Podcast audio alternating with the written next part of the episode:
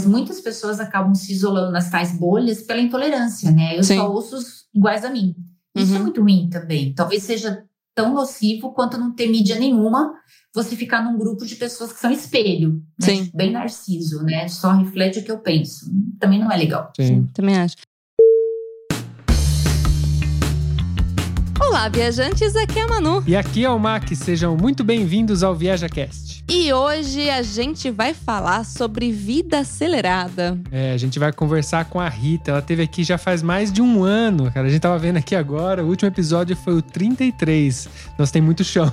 Tem, tem. A Rita é psicóloga, Rita Calegari. Ela é psicóloga e já é do nosso time do ViajaCast. E sempre que a gente precisa de um suporte técnico, ela tá aqui. Então seja muito bem-vinda, Rita. Oi, meninos. Que bom que tá aqui de novo com vocês. Obrigada pelo convite. Nós que agradecemos você ter aceitado. Então, Rita. Não, a gente vai fazer o partiu? Partiu. a gente Jura? sempre faz o partiu. Jura? Ai, bom, vamos lá. Então, partiu? Partiu.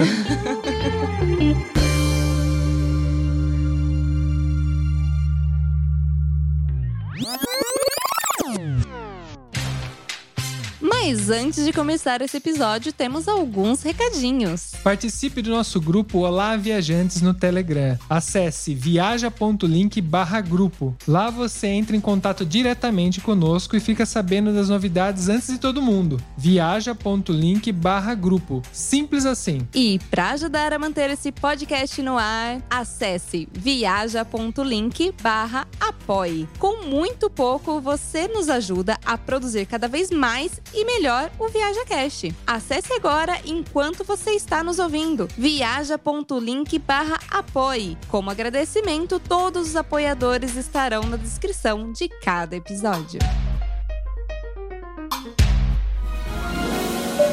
Setting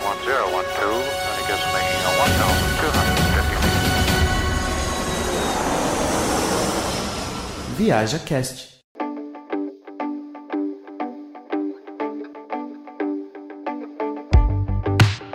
Então, Rita, a gente conversou um pouquinho nos bastidores, né? E a gente tava falando sobre essa novidade aí do WhatsApp, que agora tem os áudios acelerados, coisas que já tinha no, no Telegram, né? Aliás, a gente tem um grupo no Telegram. É. Vamos sempre colocando as inserções apropriadas no meio. Mas, além dos áudios acelerados, temos também leitura dinâmica, interações curtas e superficiais. O nosso tempo tá curto. O que que tá acontecendo com a gente, Rita? Pois é, essa pergunta é complicada, mano. Então, né? Acho que já faz um, um, um bom tempo que o ser humano se deu conta de que o tempo talvez seja o bem mais precioso que ele tem, né? Acho Sim. que a saúde e o tempo. Então, ah, aquelas famosas frases, né, que diziam assim: ah, o tempo é dinheiro, Uhum. e isso faz muito sentido nesse mundo moderno em que a gente está, né? Então, a gente tem uma série de tecnologias e de equipamentos e, e de recursos que vieram, inclusive, para nos dar a sensação de que temos mais tempo. E, ao mesmo tempo, é muito engraçado, porque poucas coisas são tão exatas para todos nós como o tempo que temos à nossa disposição. Então, todos nós temos um dia de 24 horas à nossa disposição em todos os dias da nossa vida. E aí cabe, né, dentro dessa, dessa gestão desse tempo, a gente usar da melhor forma possível. E em algum lugar dessa equação maluca que se chama vida, a gente imaginou que se a gente fizesse as coisas mais rápido, a gente estaria gerenciando bem o nosso tempo.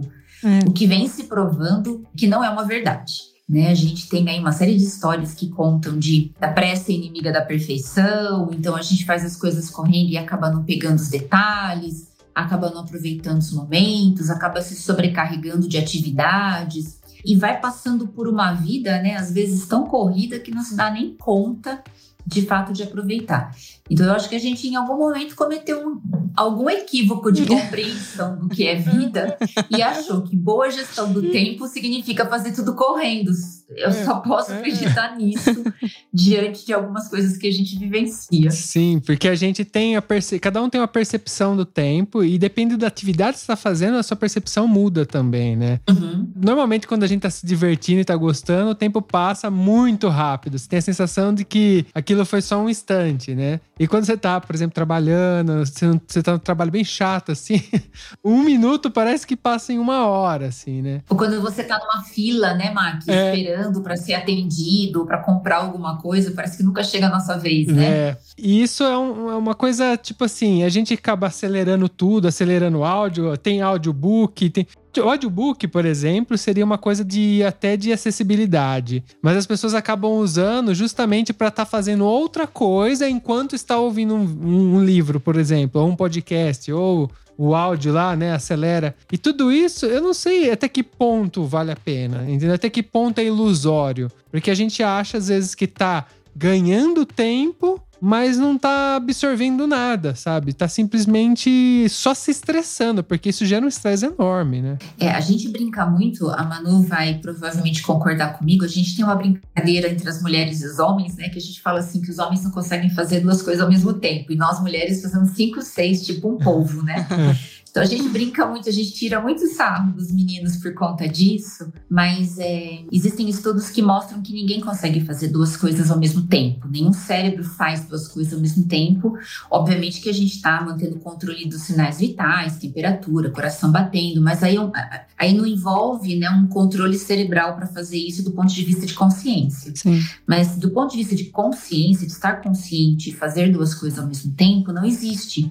O que existe é que algumas pessoas são mais rápidas entre ter atenção em uma coisa, voltar a sua atenção para outra coisa e depois voltar para a coisa primeira. Algumas pessoas fazem isso de uma forma tão rápida que parece que elas estão dando conta de fazer duas coisas ao mesmo tempo, mas existem estudos que já mostram que o cérebro se concentra em uma coisa de cada vez. O que pode ser rápido é como a gente flutua de um interesse para outro, dando essa sensação. Então a gente tem sim, acho que você- você falou tudo, Mac, a gente fica nessa aceleração, né, dando pra gente uma, uma sensação de que o ritmo mais rápido de tudo aquilo que a gente faz vai fazer com que a gente produza mais, que a gente chegue no final do dia com uma sensação de dever cumprido melhor, ou mesmo quando a gente fala de aprendizagem, né? Eu acho que algumas a culpa para mim nunca é da tecnologia, né? Então eu acho que é muito bom ter esses recursos, realmente. Mas a forma como a gente usa é a forma como a gente usa, né? E aí É. isso vai definir o Sim. que somos. Então, claro que é muito bom, por exemplo, eu, eu gosto demais do formato de podcast, porque é um jeito muito legal de você ouvir. E de fato, você pode estar ouvindo enquanto você está cuidando da casa, fazendo uma esteira, alguma atividade que exige menos concentração, porque talvez possa ser mais mecanizada, como caminhar numa esteira, ou de repente fazer um, um- passar um aspirador na casa, um pano na casa. Isso exige muito pouco, né, da gente mentalmente. Então, eu acho muito bacana a gente ter recursos que possam nos ajudar a aproveitar, né, do nosso, do nosso tempo livre. Mas as pessoas, elas têm feito e disso não uma ferramenta, mas um modo de viver, né? E isso me preocupa muito, porque daqui a pouco as pessoas, imagina, se você só a gente está numa fase mais recolhido, trocando um monte de mensagem para o WhatsApp e põe toda hora lá no aceleradorzinho para ficar mais rápido para eu ler. Aí quando encontrar com a pessoa ao vivo, eu vou olhar para a cara dela e vou, vou apertar o botão para fala mais, minha filha, vai mais Vai, rápido, aí que fala, estamos fala, devagar, vamos, vamos, vamos, vamos, vamos. né? Será que pode isso daqui a pouco, né, da gente perder a paciência de escutar o outro? É. Então me preocupa. Vocês se preocupam também? É, daqui a pouco já tá acontecendo, É. né? É, eu, eu acho que o ato de escutar as pessoas é de tudo, né? Escutar tudo, até a si mesmo, tem, requer muito treino, assim, porque não é fácil. A gente tende a falar muito mais do que ouve, né? Ou então a gente ouve, mas é aquele negócio, não deixa passar, né? Entra para um lado, sai pelo outro. E é engraçado que você tava falando da questão de ser multitasking, né? De, tipo, fazer várias coisas ao mesmo tempo. E eu acho, assim, que algumas pessoas podem até se sentir frustradas em não conseguir fazer tantas coisas ao mesmo tempo, igual outras que são mais rápidas, no seu caso, que você tava falando, né? De tipo, eu mesma, todo, sempre que eu escutava, não, porque mulher faz mil coisas ao mesmo tempo. Eu não faço mil coisas ao mesmo tempo. Você tá certa. Você tá certa. Glória a Deus.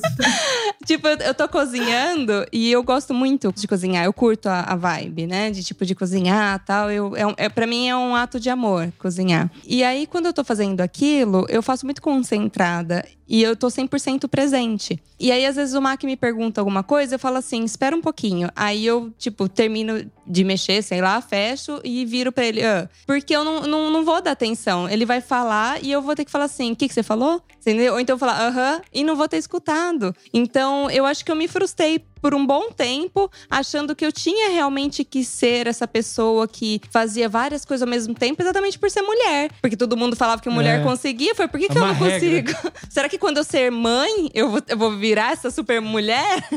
Não, e, e você sabe que é incrível, porque o que você tá falando, por que que eu né, brinquei, mas é real, né? Você que tá certa.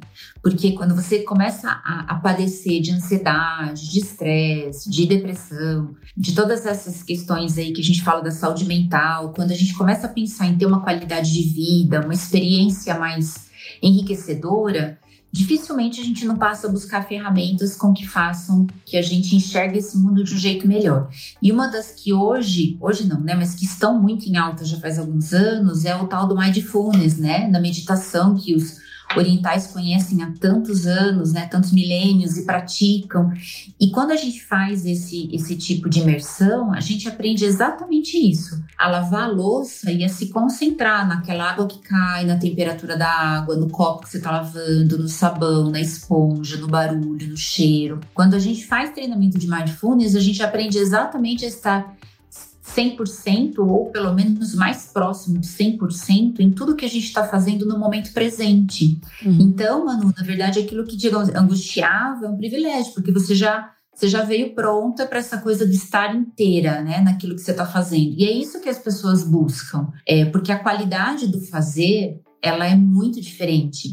Na área da saúde, a gente fala muito sobre a importância de se concentrar para fazer o seja o que for, seja uma medicação para você levar para o paciente, um atendimento, uma cirurgia, um transporte de paciente, é um banho do paciente. Porque quando a gente se concentra, a gente está 100% presente, a pessoa que está sob os nossos cuidados ali como profissional de saúde percebe. A comida que é feita, no seu caso, com 100% de presença, ela é diferente né? Quando você sente, consegue de fato escutar alguém, porque você, né, disse assim, escuta, hoje escutar o outro tá difícil. Mas não tá difícil escutar o outro porque tem muito barulho fora, tem muito barulho dentro. Sim. Muito comum as pessoas estarem conversando umas com as outras, e enquanto a outra tá falando, eu já tô pensando no que eu vou falar. Eu fico numa ansiedade, numa aceleração de que, tá, então eu vou dizer isso, isso, e eu nem ouvi direito o que essa pessoa tá me dizendo, né?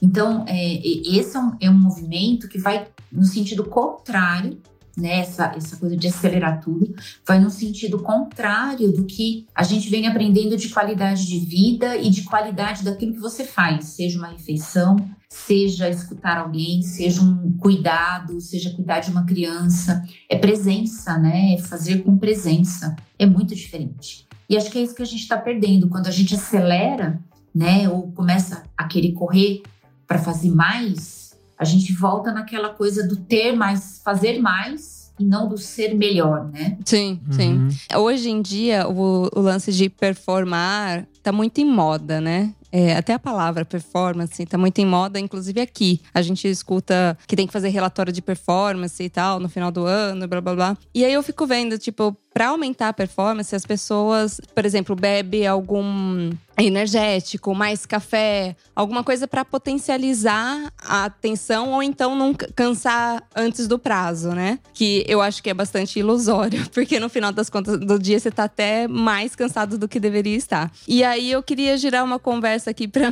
uma pergunta aqui para mesa, que é, afinal, nós estamos vivendo ou correndo?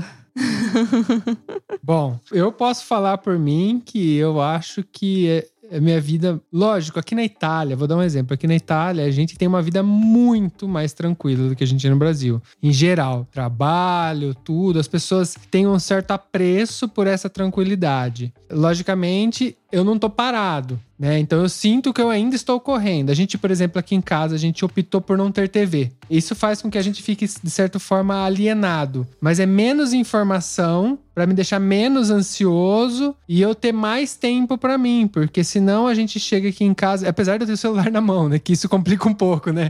Eu tiro a TV e ponho o celular.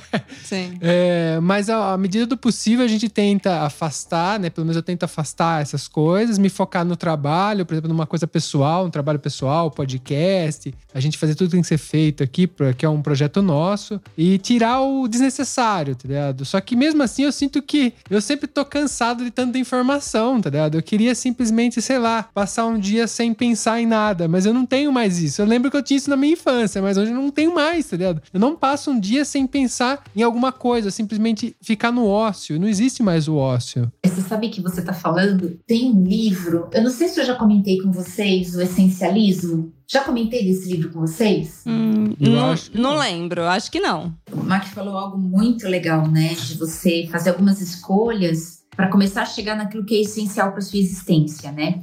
E eu tenho ouvido bastante, assim, nos grupos que eu participo, nas mídias e tal, o pessoal começando a se interessar por movimentos como minimalismo, né? Ter menos coisas, mas com um pouco mais de qualidade, para ter mais tempo para poder viver essas coisas. É, não significa não ter recurso, não ter tecnologia, não ter conforto, não é isso. Mas é, é já tem muitas pessoas, né, já começaram a se questionar isso que você disse, né, Mac? E, tudo bem, vocês até estão comparados com a vida anterior, vocês já desaceleraram, mas ainda há um ritmo que você percebe que dá para desacelerar mais um pouquinho e aí você começa então a, a trabalhar o que tem no seu entorno, né, para que tire a sua atenção do que é essencial. É, tem, tem, vou mostrar aqui para vocês. Esse aqui eu já mostrei? Já cheguei até a comentar sobre ele. Não, não, esse não. A gente, a gente vai colocar vou, o, o, link, o link na dele na descrição, para quem não. Ele chama Essencialismo a disciplinada busca por menos. Ele ficou no, na lista dos best-sellers do New York Times por bastante tempo, é do Greg McKeown. E, e ele fala sobre isso que você está dizendo. Ele fala de você. Tem um desenho aqui que é muito bacana, que ele mostra as flechinhas, já vou mostrar para vocês. Mas ele fala sobre isso, sobre você. Se você se dispersar escolhendo tudo, invariavelmente você vai ter uma energia menor acumulada ao final das coisas. E quando você consegue selecionar, né, seja a informação, seja o que você vai consumir, o que você vai comprar, o que você vai comer, com quem você vai se relacionar, as informações, não importa. Você ganha mais energia. Ele fala sobre escolher. Olha, é esse aqui que ele mostra. Vocês estão conseguindo ver? Que aí ele tem essa. É a mesma energia, né? Uhum. Só que é, quando eu tenho demais, né? Quando a minha atenção fica muito focada, então quando eu quero fazer muitas coisas rápido, muitas, muitas, muitas, né? Então eu acabo imprimindo uma quantidade de energia para cada uma dessas coisas talvez ainda muito baixa, né? Uma concentração menor, uma energia baixa, de menor qualidade. Agora, quando eu consigo fazer, como a Manu dava o exemplo, de lavar, de cozinhar, e que quando você faz uma pergunta para ela, fala, espera um pouquinho, porque ela vai terminar de mexer. Na hora que você falou, eu até comecei a imaginar um molho, assim, você fazendo um molho para uma pizza, sei lá, para uma massa. Hum. Você terminando de mexer, o cheiro subindo, aí fecha a tampa. Aí você olha. Olha, olha o ritmo, né? A gente consegue sentir o barulho do molho, eu consigo imaginar o cheiro, eu consigo imaginar a panela, a cor da panela, o seu movimento do corpo virando. Você vê toda uma tem toda uma qualidade na coisa.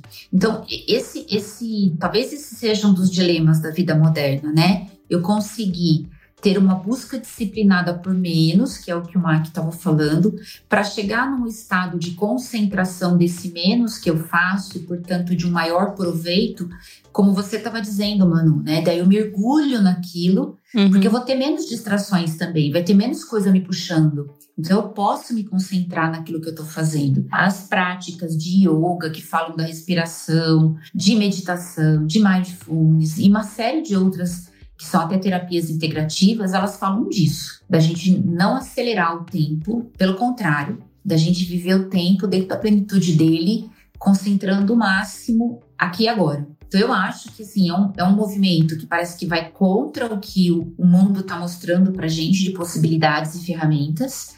Não acho que a culpa são das ferramentas, volto a dizer, nunca achei. Mas eu acho que no mundo onde as pessoas estão tão ansiosas para buscar respostas ou receitas prontas de como viver, é muito fácil ser seduzido pela ideia de que acelerar o ritmo vai me trazer uma vida melhor ou mais produtiva. Sim. É interessante você falar da questão das ferramentas, porque eu acho que toda ferramenta que ela é feita para ajudar a gente e ela efetivamente ajuda é muito bem-vinda. Só que a partir do momento que ela é, intencionalmente foi feita para ajudar, mas ela está sendo não está ajudando, no caso, não, não me serve mais. E isso outro dia até discuti no, no meu trabalho, porque o pessoal tava falando que todo mundo tinha que saber fazer tudo. E eu falei que eu sou a favor de como funcionaria um cérebro, por exemplo. Cada pedacinho é responsável por uma coisa. Então, ele sabe fazer muito bem feito aquilo que é responsável por fazer. Eu entendo o conceito de ter uma noção de tudo, mas eu acho que se especializar, você tem que ser especialista naquela coisa, porque não dá para ser bom em tudo. E, é, e é, vai essa, essa questão, né? De, tipo, de, se, de concentrar energia naquilo, né? Eu, eu acabo não concentrando energia, fazendo pela metade e, consequentemente, errando também, né? Não, e é como o, o desenho que eu mostrei para vocês dessa, do livro, né? Então, assim, aí eu posso tocar, vamos pensar, né? Eu gosto de instrumentos musicais, então aí eu vou tocar um pouquinho de bateria, um pouquinho de guitarra, um pouquinho, mas não, eu não vou ficar assim, excelente em nada, né? Então, às vezes, talvez seja essa troca que a gente tenha que pensar. A gente quer ser mediano em tudo ou a gente quer, de repente, ter alguma competência com excelência? Uhum. E aí, talvez, a gente tenha que dizer não para outras é, tentações que nos chamam e despertam a curiosidade para se concentrar né, naquilo que a gente acha que pode ter excelência e que, que de preferência também é, ressoe com o nosso propósito individual, né? Que não basta também eu ser ótimo fazendo alguma coisa, ser excelente, se aquilo me trouxer felicidade, contentamento, significado, né? Porque em algum momento meu propósito precisa ser confirmado por aquilo que eu faço. Então, é, aí a gente tem que começar a falar não né, para certas ofertas. Inclusive, tá lá disponível. Quando eu vi a ferramenta, eu achei engraçada, sabe? Eu gravei um áudio no grupo da família, com a Amanda, com o Patox, com meu marido. Eu falei assim, gente, vocês já viram essa ferramenta? Então eu vou falar bem rapidinho, só para vocês ouvirem, para vocês fazerem. Eu comecei a falar eu mesma, rápido, é. depois, mas e você pode fazer. Eu fiz uma brincadeira, eu fiz, é. comecei a ler os rótulos do shampoo, eu tava no banheiro, comecei a ler rótulo de shampoo, mas em vários tons de voz e em várias, várias velocidades, para depois a gente colocar no acelerador. Eu achei engraçado rir. E eu ouvi uma única mensagem de uma pessoa que me mandou e eu experimentei, mas aquilo me deu uma ansiedade tão grande, uhum. parecia que eu tava traindo traindo a confiança da pessoa de colocar ela acelerada. Falei, nossa, se essa pessoa souber que eu ouvi essa mensagem dela, que ela gravou com tanto carinho para mim assim, tão rapidinha, é. vai ficar até ofendida. E eu não usei mais, então eu vou dizer não para isso, né? É, uhum. é, é tentador, é, mas também existem alimentos, existem substâncias à disposição da gente que a gente pode dizer sim ou não, né? Se eu entender que aquilo é tóxico para mim, eu não vou usar. Mas é. É, tá aí, né? Tá aí, tá disponível. É engraçado que o Mac que me apresentou é, essa questão de acelerar no YouTube primeiro. Eu não conhecia, não sabia que dava para acelerar os vídeos. E ele me apresentou. E ele tem o costume de, de assistir aulas aceleradas assim. Aulas, é. Aulas e eu, eu achava um absurdo. Eu falei, gente, mas como que você consegue prestar atenção nisso? Mas é porque ele quer pegar só o que ele tem interesse. Então ele meio que tá pulando as partes que ele é. não, não quer saber. Pra não perder o contexto, acelerava, porque às vezes você cair no meio, você fica pulando pulando, você cai no meio, você não perde o contexto. Sim. Então eu acelerava até o ponto que eu tinha muito interesse no, no, que eu tava aprendendo. Eu punha em versão normal pra você absorver, porque você não absorve é, acelerado. Olha o requinte, né, de usar a ferramenta. Não é simplesmente põe lá em dois é. e manda ver. Não, tem toda uma estratégia. Não. Então, tem que saber não, usar. Não. Tem, tem uma estratégia, porque eu, por exemplo, estudei programação, muito, muita, muitas horas de programação. E eu acelerava muito a parte, porque tem muita coisa que eu já sabia. Eu só tava querendo me formar completamente. Então, passar por o que eu já sabia, chegar onde eu não sabia e dali para frente tocar, né? E isso foi muito útil para mim, porque você imagina, se eu tenho, sei lá, 100 horas de aula, se eu tivesse que ouvir 100 horas de aula, é muito tempo. Então, eu consegui reduzir ali para umas 70 horas, 60. Mas foi um uso da ferramenta, assim, bastante consciente e programado, né? Não foi assim um hábito. Uhum. A todas as minhas aulas eu ouço assim, ah, porque ah, tô acostumado. Não, você programou dentro de uma estratégia de aprendizagem. Eu acho que aí é quando a ferramenta pode fazer sentido, né? Agora as pessoas tendem a colocar isso como um jeito de ouvir mensagem daqui para frente. Inclusive é, porque a ferramenta, ela é assim. como eu coloquei no meu para ouvir, né, para fazer a graça primeiro com a minha família, depois ouvi uma mensagem de uma amiga rapidinho, depois eu ouvi a mensagem e falei, ai, não gostei, não vou mais usar essa ferramenta. Quando eu fui ouvir um outro áudio, no mesmo dia à tarde, estava acelerado, porque quando você, pelo menos no WhatsApp, assim, quando você coloca, Ah. aí meio que você programa todas. Então, do tipo, olha, olha como que a coisa é, Que louco, é ardilosa, né? Sim. De repente, aí você fica naquela coisa acelerada, pressupõe-se que você já quer ouvir tudo acelerado, você tem que ir lá e desacelerar a ferramenta. Então, eu acho que é uma estratégia, né, que a gente tem que ter. Aí, depois que o Mac me mostrou, né, que dava pra acelerar, eu comecei a acelerar, por exemplo, porque tem gente que é mais lenta por natureza. E aí você dá uma pequena aceleradinha de, sei lá, 0,5, ela fica normal.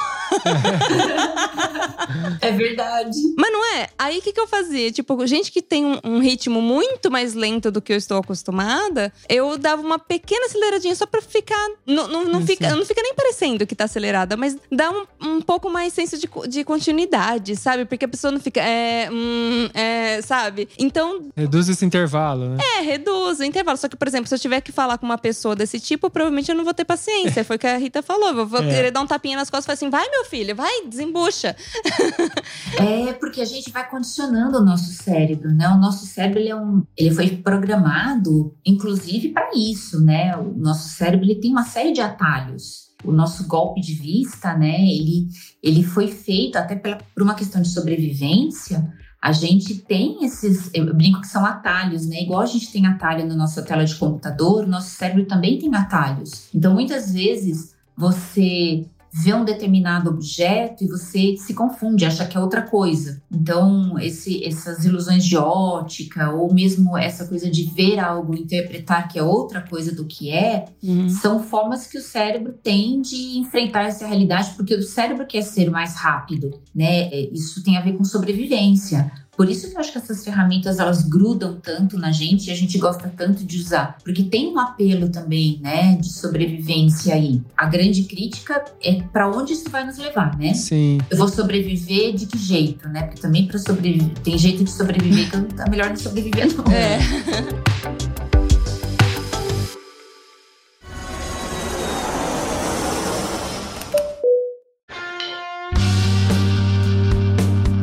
Eu queria colocar até na mesa uma coisa que eu faço já há muitos anos e isso gera uma consequência, que é tipo assim, eu não uso mais Facebook há muitos anos, mas muitos anos. E também fui colocando as minhas redes sociais, eu fui desconectando delas. Instagram também não uso mais. Tanto que as pessoas acham que às vezes estão mandando mensagem pra mim e quem gerencia hoje o, o Instagram que era meu, que virou nosso, é a Manu.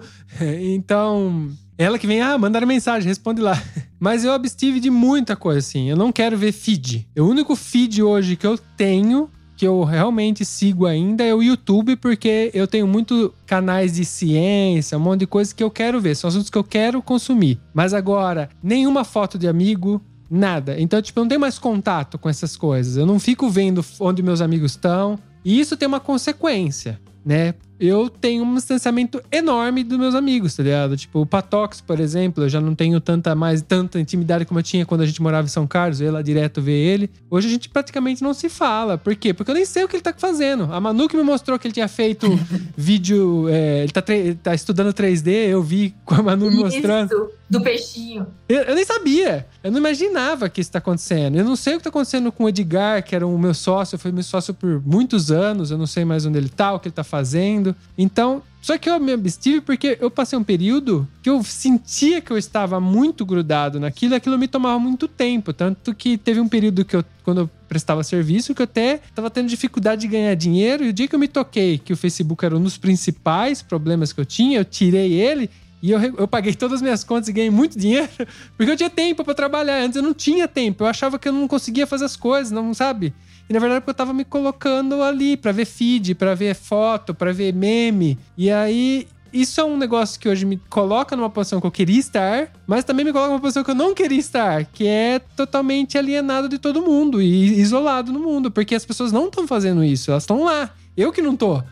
Então- É porque você ficou no 880, né, Manu? É. É, 880. Eu tenho ou não tenho a mídia. É, o, É. o Mac é assim, mas eu acho que ele, pra geral, assim, ele escolhe bastante no 880. E isso me leva até uma outra pergunta que eu gostaria de estender a você, que é diante de todo é, essa- essas ferramentas, o nosso dia a dia, o nosso trabalho, porque é exigido da gente, às vezes, até se adaptar, porque senão você é o diferentão da turma também. Aí, que nem na- nas redes sociais também, ou você participa ou você se total. Será que a gente ainda pode escolher, Rita? Talvez seja a nossa capacidade humana de maior resistência, né? A gente escolher. A grande questão é que essa escolha seja autônoma, né? Que ela seja uma, uma escolha de fato baseada numa avaliação do indivíduo, dos riscos e, e benefícios e ganhos e perdas que ele vai ter escolhendo o caminho A, B ou C.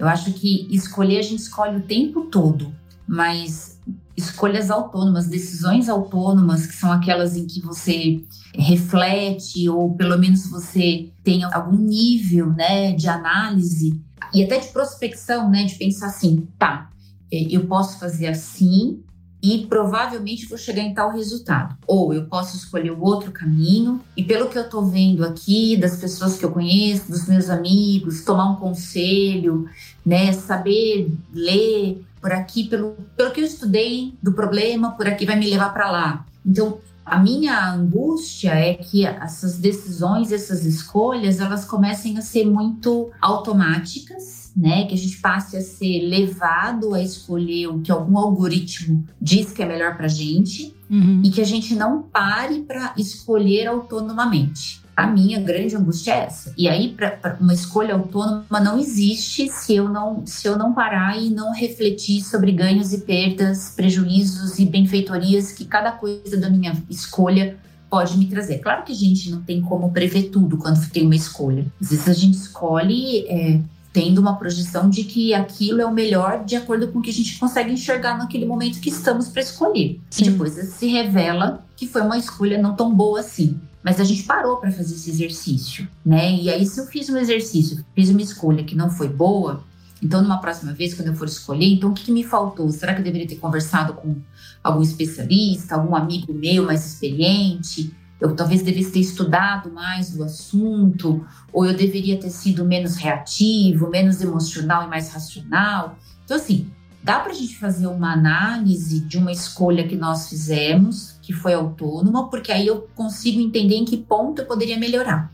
Agora, quando minha escolha ela é condicionada e eu não percebo que eu estou escolhendo, porque eu estou dentro de um universo que me leva a ter, é, a, a me inclinar para determinadas questões, achando que é uma escolha, aí eu acho que a gente caminha por um estado de alienação bem grave do indivíduo, bem grave. É, até porque essa, tipo, essa escolha que eu tomei, ela é uma escolha que ela tem um peso hoje na sociedade. Uhum. Muito grande, porque qualquer um que eh, se abdicar de, de uma rede social ou de todas elas, ele vai se encontrar nos anos 80, sei lá, antes da internet, que as coisas são analógicas, que você tem que ir na casa da pessoa e você tem que conversar com a pessoa. E é uma coisa que não tem mais, entendeu? A gente não. A gente conversa por WhatsApp, a gente combina as coisas pelo telefone, a gente vê o que outro tá fazendo, não porque ele contou pessoalmente, mas porque ele postou uma foto. E isso é muito louco, porque é um-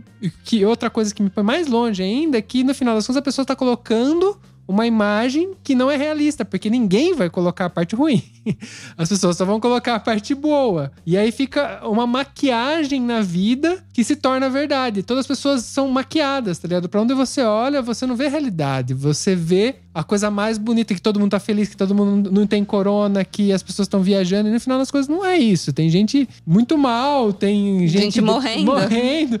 E você e não consegue ter essa noção. Então eu vejo pessoas ali. Quando uma pessoa tá presa, por exemplo, numa mídia que nem o Instagram, que ela é, visi, ela é de visibilidade. Visual, né? né? Visual. É, Quem fica preso ali não tem coisa ruim ali, tá ligado? Só tem coisa da hora. E você fica num estado de ansiedade porque sua vida não tá da hora. Mas você sabe da sua vida como realidade. E as dos outros como uma maquiagem, como uma coisa que não existe. Porque eles estão postando o que eles querem postar. Foto do passado, Então eu, eu vejo que isso é um negócio que me incomoda muito e eu fiz questão de ficar longe, sabe? Eu, eu fico o mínimo possível se eu tenho obrigação de estar ali. E por outro lado tem essa consequência, né, desse isolamento. Mas sabe uma coisa, Mark? Eu, eu, quando você fala disso que mostra, né, dessa realidade que se mostra, mas que, de, que não deve ser, e provavelmente mesmo não é, o que se vive, né? O que se mostra não é o que se vive. A das mídias que eu tenho que mais gosto é o Instagram, porque ela é visual, né? Uhum. E dá uhum. para escrever, então junta as duas coisas que eu gosto. Mas uma coisa que eu, que eu comecei a fazer para minimizar essa sensação que você tem é assim: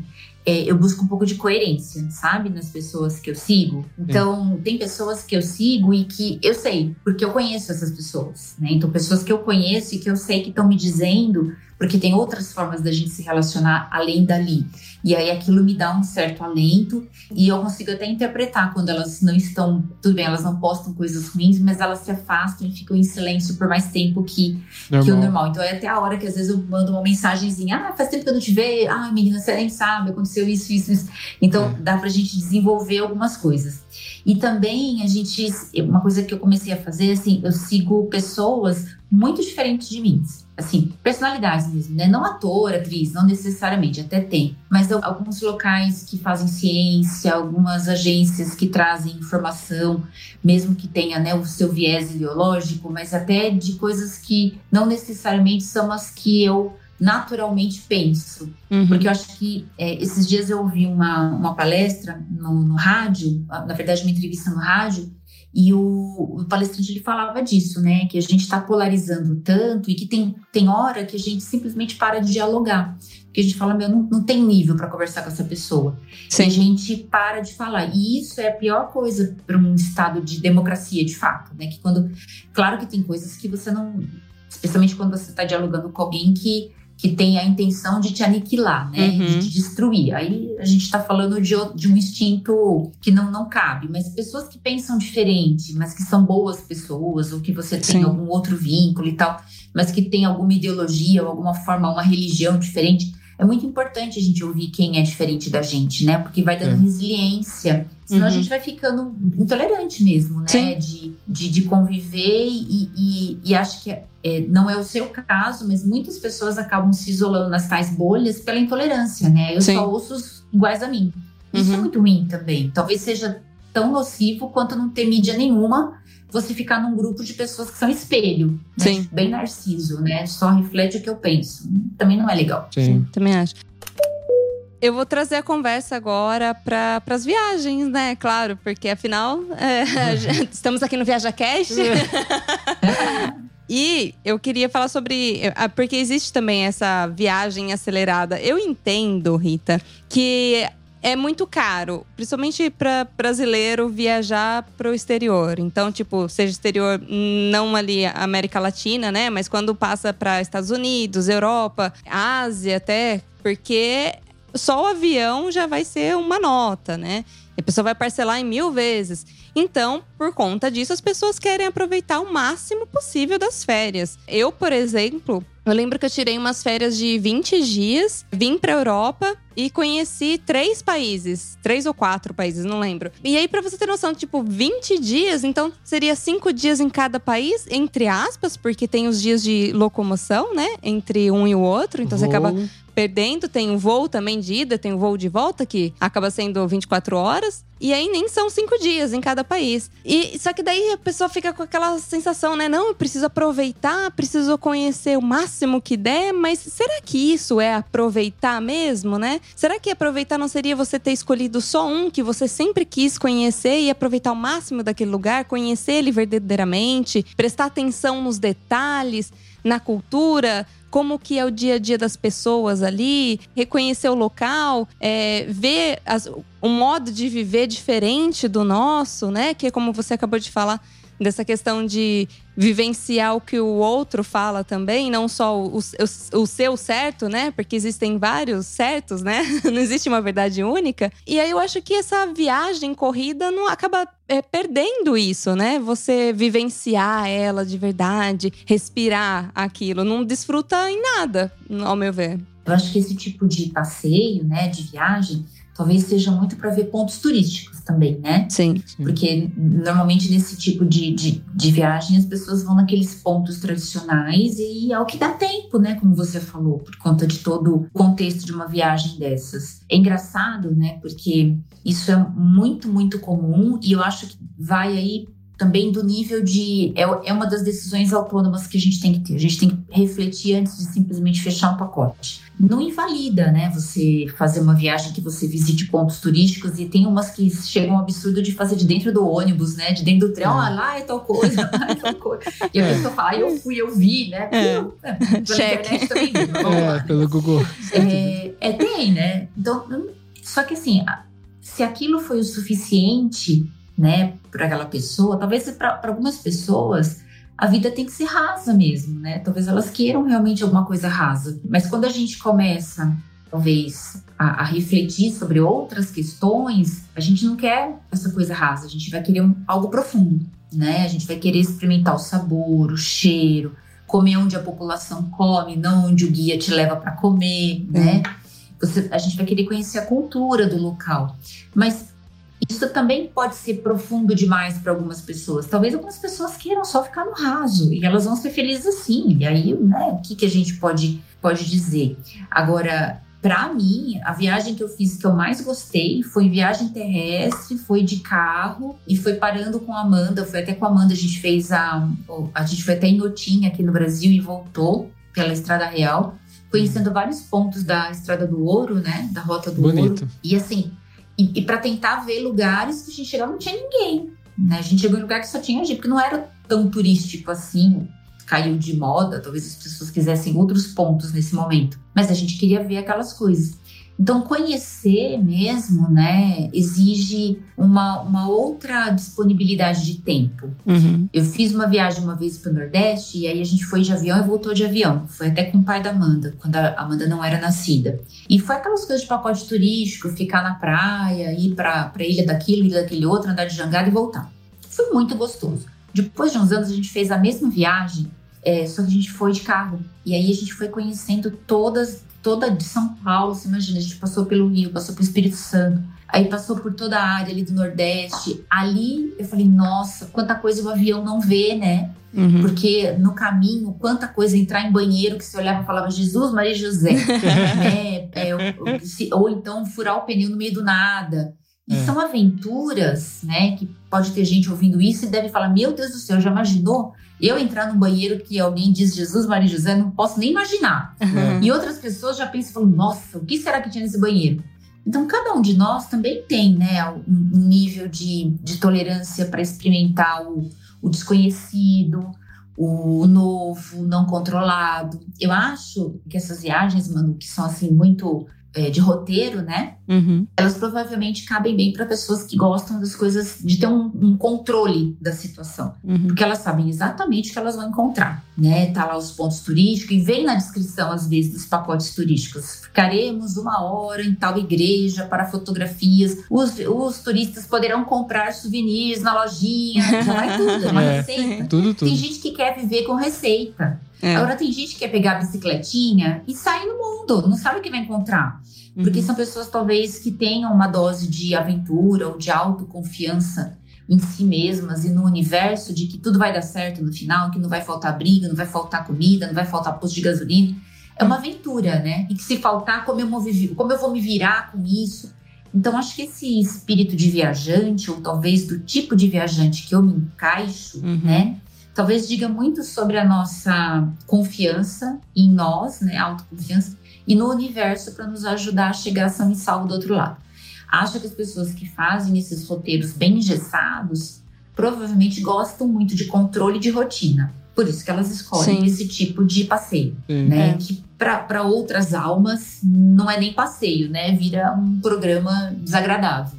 Eu acho que são formas de evoluir, né? Sim, eu ia dizer que talvez eu seja enviesado, né? Provavelmente sou, mas das experiências que eu tenho, principalmente com pessoas mais velhas tal, e quando elas relatavam as suas histórias, né? Meu avô ou outras pessoas que a gente encontrou pela estrada, tudo. Normalmente, acho que quase 100% dos relatos sempre são dos perrengues, dos improvisos, dos imprevistos, das coisas que foram surpreendentes por não estarem no roteiro, não estarem no roteiro. E aí eu tendo que vai ser porque eu posso ser enviesado, até porque eu gosto de ser aventureiro, achar que, no fundo, o valer a pena que a gente procura é você ter uma história para contar depois daquilo. Porque quem, se você for muito no pacote lá, talvez a pessoa, você pergunta da viagem, não tem tanta felicidade em contar para você. Quando o meu vou contando do, do pneu furado da, da, do, da Brasília no meio do nada, sabe? Então não sei, eu fico às vezes nessa. Eu sou aventureiro, gosto da aventura, eu sou do, do, de catar bicicleta e não não saber onde vai dormir. Adoro.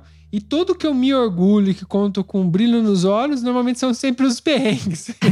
Porque é uma superação que te, depois você fica tão feliz em ter superado aquilo sozinho ou com outras pessoas junto, mas ter superado o movimento de superar, né? Que é muito legal contar. Mas agora eu não sei, né, se tem uma relação. A, a, gente já falou várias vezes aqui no podcast, a gente fala no, no, grupo também pro, pro pessoal que, que não existe um jeito certo de, de viajar, né? Que existem vários meios de viajar e também vários tipos de, de viajantes. E você tem que avaliar, isso é uma decisão super pessoal, você tem que avaliar o que você quer. Se você quer mais conforto, se você tem mais dinheiro para gastar, se você tem menos, se você quer mais aventura. E é, e é sempre aquilo, né? Você faz uma escolha, abre mão de outra, porque não não, não dá para ter tudo, né?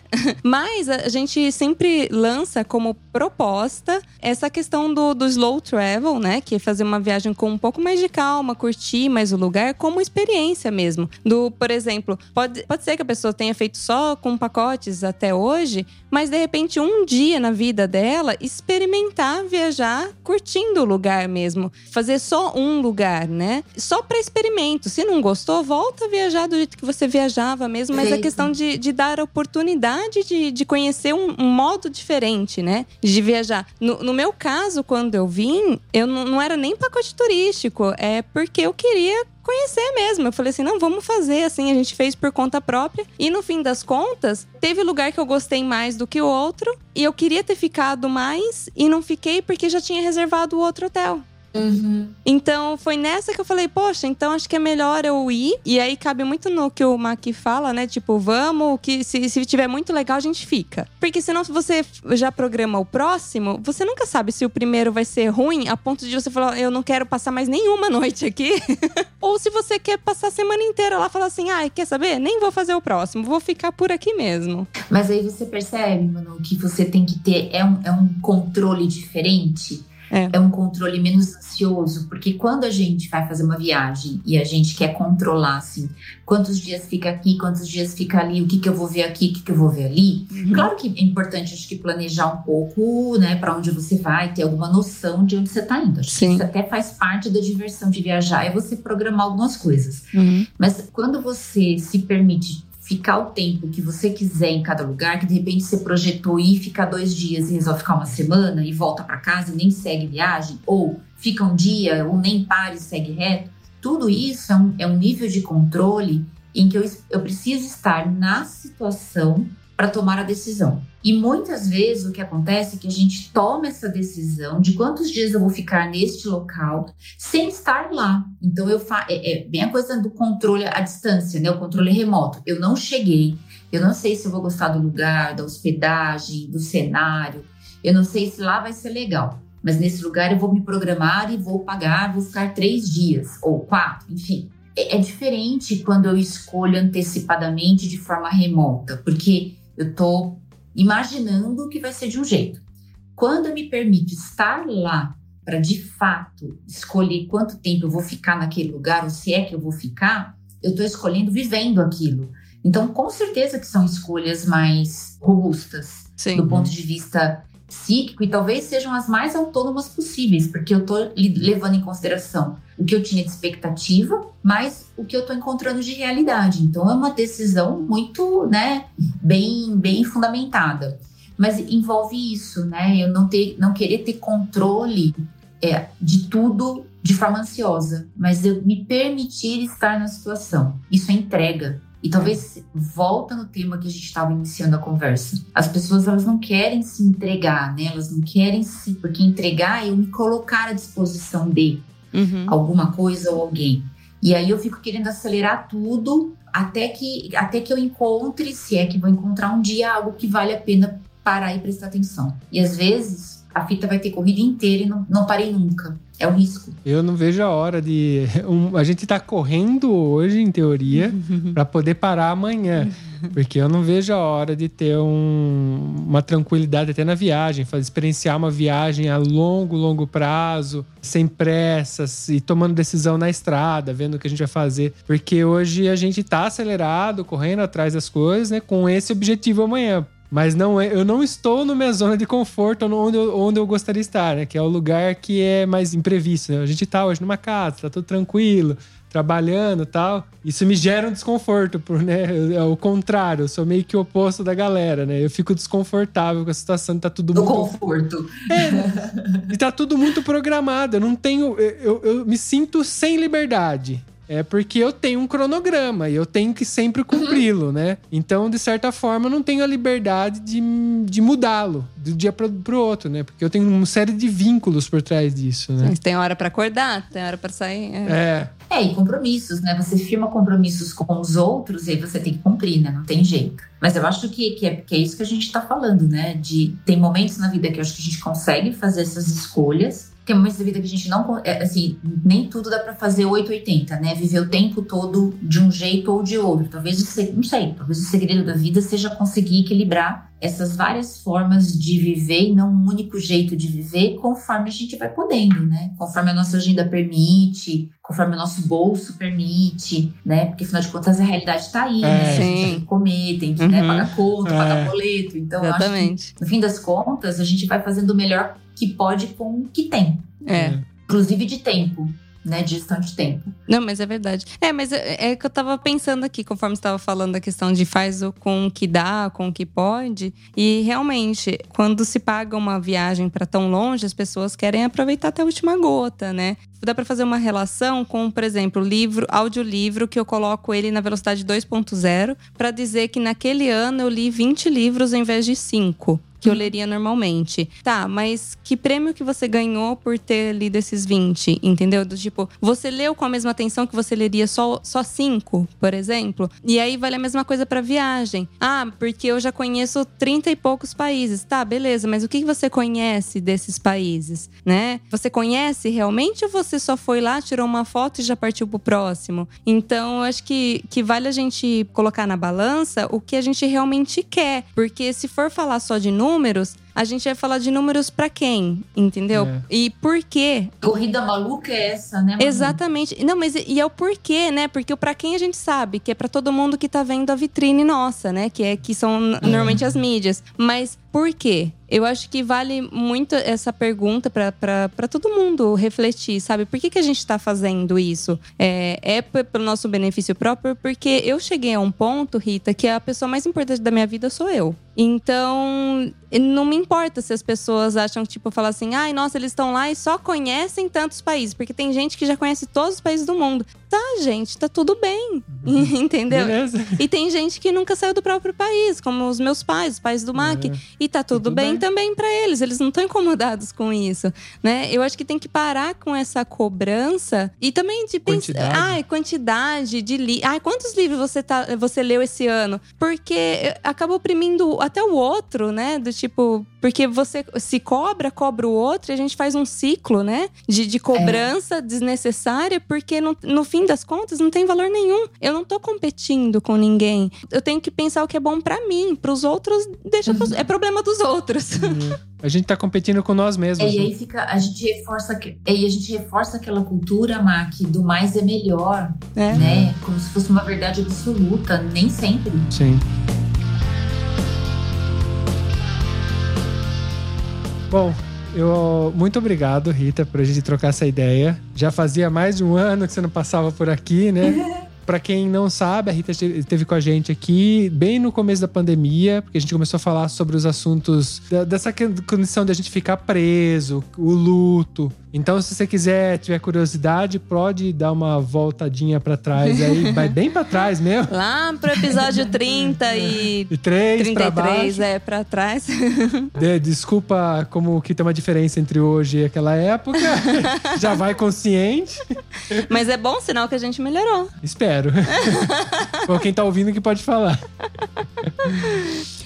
Mas é isso. Muito obrigado, Rita, por, por compartilhar com a gente a sua- o seu ponto de vista. Eu que agradeço, é sempre muito, muito bom bater papo com vocês, porque não é um papo raso, né? É. A gente fica aqui, né, Manu? né, Marta? A gente vai, começa, a gente vai, a gente vem, a gente. Né, assim, são momentos muito bem vividos pra mim. Acho que isso traz significado, né? Não, é, não são quantas coisas a gente fez, quantos livros, quantas viagens, quantos países, mas na verdade o que, que isso reverberou na gente, né? O que isso fez a gente ser um pouco melhor do que a gente era antes dessa experiência. E eu gosto muito dos contatos com vocês, porque eu sempre saio melhor do que eu cheguei. Então, muito obrigada pela oportunidade. É sempre muito bom, viu? A recíproca é verdadeira, você sabe disso.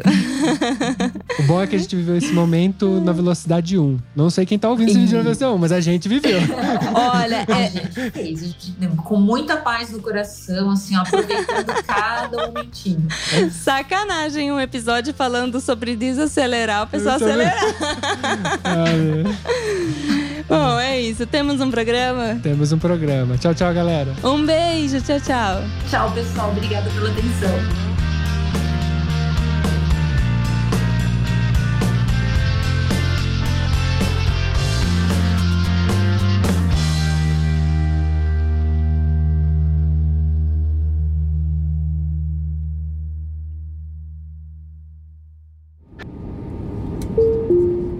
Eu tenho certeza que você lembrou de alguém ouvindo esse episódio, então compartilhe agora mesmo com essa pessoa. Assim mantemos essa conexão entre nós, viajantes. Este podcast foi editado por Play Áudios.